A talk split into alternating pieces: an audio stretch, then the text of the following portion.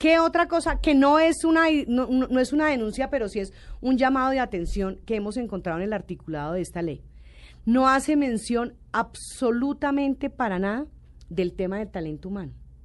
Le iba a preguntar, le iba a preguntar por los médicos. profesionales, y trabajadores de la, salud. Sí, que además son los más, los más mal pagados. ¿no? Entonces, este sistema actualmente puso en, en enemistad a los médicos con los pacientes. ¿Por qué? Se volvieron enemigos. Antes los médicos eran amigos de los pacientes y el médico era el más respetado y que el médico lo visitara uno a su casa era un honor porque gozaba de una dignidad muy grande. Hoy en día el médico se lo agreden los pacientes porque el paciente tiene la convicción de que quien no le quiere dar el procedimiento, no lo quiere atender, no lo quiere mandar al especialista es el médico. Y eso no es así. Los médicos están amarrados de pies y manos porque las EPS los limitaron y les casi que les cercenaron su autonomía médica. El médico que hoy formule algo diferente al acetaminofén, al ibuprofeno, a la mm. loratadina, pues es sancionado, lo colocan en una lista negra de las EPS.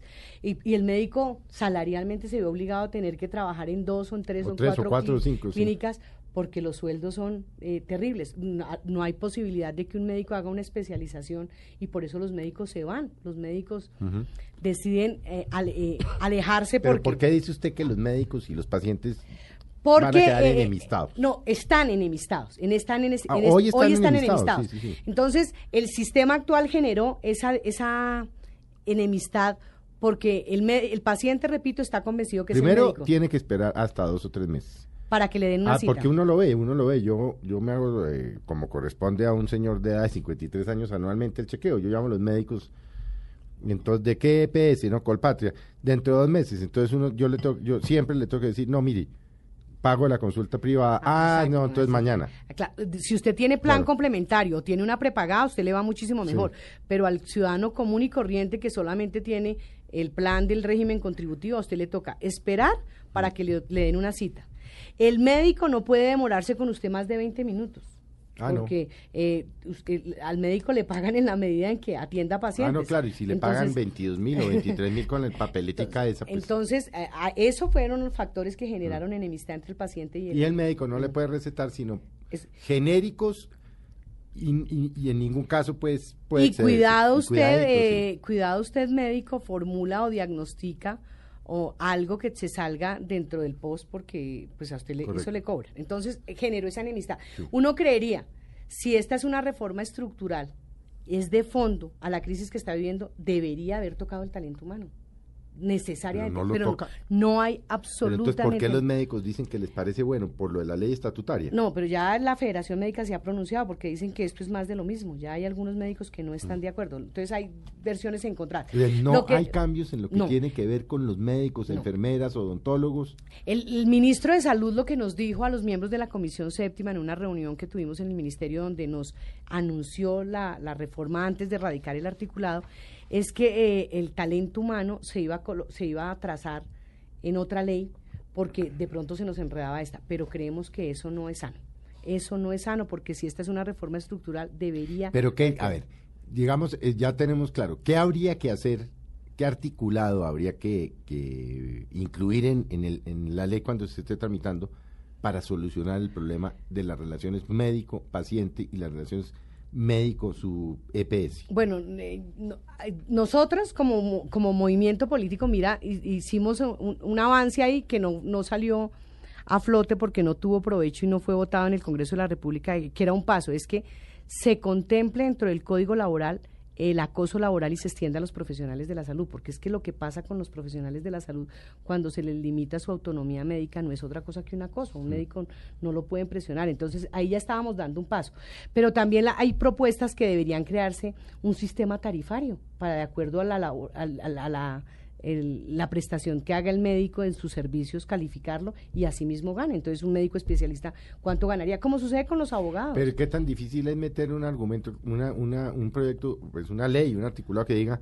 los médicos eh, serán autónomos en sus decisiones científicas, siempre y Mm. cuando sus decisiones Pero, se tomen de carácter científico o de acuerdo con un eh, este científico, no no sé. Eh, bueno, lo- lo- el tema es muy debatible, Mm. muy discutible, porque el gobierno lo que siempre ha dicho es nosotros no estamos cercenando la autonomía médica, pero fíjese que No, nos sí tocó- están lo están haciendo claro. y ya incluso eh, hubo un momento en que los comités técnicos científicos eran más los que formulaban que los propios médicos, habían más los comités técnicos científicos que estaban conformados por ingenieros, por abogados, nada que ver con la medicina, Mm. Ellos eran los que decían procede o no un tratamiento, un medicamento, un diagnóstico. Entonces ahí sí hay cosas de fondo que hay que analizar, pero se necesita voluntad política para que esto salga adelante. Entonces aquí nos preocupa mucho que no haya, no haya quedado incluido nada de el, el tema del talento humano. Hay otra cosa que nos preocupa, Felipe, y se la quiero contar, es que encontramos dentro del articulado que se le están dando facultades extraordinarias al presidente. Y, ¿Para qué? eh, para reorganizar el sistema de salud. a los amigos de, de Mesa Blue, facultades extraordinarias es que el para Congreso- reorganizar el sistema de salud en pueblos y comunidades indígenas, en, los, en, en la, en la población negra, en los afrocolombianos, en los raizales y en las palenqueras. Y esas facultades extraordinarias eh, también son inconstitucionales, no olvidemos que todo lo que tenga que ver con estas comunidades necesariamente, necesariamente tiene que ser con una ley. Consulta previa, consulta previa. Claro, tiene que haber no puede previa, ser mediante claro. facultades extraordinarias. Entonces aquí lo que Pero estamos además haciendo... recordemos que la última reforma a la salud que hizo el presidente Uribe en virtud de la de la de facultad extraordinaria fue un desastre. que fue lo que motivó un la, la 1438, porque en esas Claro. facultades extraordinarias era donde el gobierno nacional estaba diciendo a los colombianos, usted va a tener que pagarse los tratamientos de alto costo, entonces si usted no tiene plata, le te- tendrá que recurrir a sus cesantías, Mm. tendrá que vender Sí, sus sí, sí, un bienes. desastre. Sí, y eso fue lo que motivó la 1438, que supuestamente era una reforma que nos iba a ayudar muchísimo y Entonces, eh, siendo un y, y fuera de eso, entonces, otra patica, va a la tercera. Vamos como por la quinta ya. sí, no, Sí. pues, facultades extraordinarias para regular lo que tiene que ver con la salud de las minorías y eso no se puede hacer. no se puede hacer, o sea, la consulta previa no puede ser reemplazada por unas facultades extraordinarias entregadas al presidente de la República. No podemos manejar Eh, el tema. eso no pasa. Eso es inconstitucional, eso no pasa. También vemos con gran preocupación cómo de alguna manera eh, los criterios que se adopten para la definición de tratamientos, de procedimientos, están sujetos a la sostenibilidad fiscal. O sea, Eh, el, es- el- el principio de sostenibilidad fiscal dice que hasta donde el Estado tiene, hasta ahí paga. Pero estamos hablando de vidas, estamos hablando de un derecho fundamental. Estamos que es el hablando de la derecho a salud de los Entonces, colombianos. ¿cuál es nuestra preocupación? Y parece ser, pero eso sí tenemos que profundizarlo. Yo le estoy acá dando titulares Sí, porque sí, todavía sí. tenemos que profundizar en muchas no, y el cosas. gobierno tiene que explicar. ¿no? También, también, creo que lo que sí no tiene explicación y no se la encuentro y no sé por qué el gobierno, la verdad yo no sé si el presidente Santos, yo creo que no leyó esto. No, es que, Yo creo que no eh, leyó lo el, el cambio de la naturaleza de los recursos una vez Es salgan que del yo fondo. creo único. que no hizo la tarea. Pero les cuento que esto No es... hizo la tarea. eh, con esto nomás, ya, esto es vergonzoso. Esto es No, no, vergonzoso. lo que se ve que el presidente no hizo la tarea. Pero sí lo llevaron a poner la cara Ah, allá. pero por pero, pero, muy mal. Entonces ahí sí toca. yo estoy- toca pa- pasó ya- con el presidente Santos lo que pasó con el Congreso de la República, con algunos congresistas, con la reforma a la justicia, que no leyeron. Yo le aseguro, pues, mm, obviamente puedo equivocarme. El presidente no se sentó con esta gente cinco horas, es decir, me explican artículo por artículo qué implicaciones tiene. ¿Por qué estos recursos se van para un lado o para otro? ¿Por qué a los corruptos los vamos a premiar? Porque, es que porque es- porque se la pasan, inter- no, se la pasan en otras cosas, dicen que está la ley más importante, y siendo el ministro Gaviria sumamente bueno, ¿no? Eh, algo pasó ahí. Eh, Sobre todo que esto lo que hace es eh, evidenciar que siguen los intereses ocultos y las manos negras del es. sistema.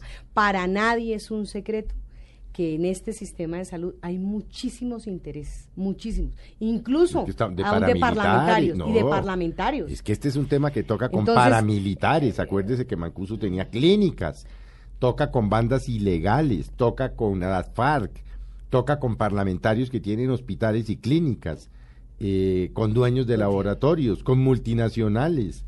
O sea, este es uno de los proyectos más, de- difícil. y, y empieza uno a, a entrar a la revisión y lo primero que se encuentra es con un artículo de estos, dice, nefasto, nefasto, porque todo lo bueno que pretendió hacer el Mm. gobierno a través de los anuncios eh, se va al piso con solamente esto. Yo les aseguro, el colombiano común y corriente que nos está escuchando, Felipe, usted que lo acaba de escuchar, se indigna, se indigna, más allá de que la sorpresa es la indignación, ¿cómo es posible mm. que nosotros vayamos a premiar la corrupción y cómo es posible que aquí borrón y cuenta nueva, impunidad, usted puede seguir haciendo lo mismo.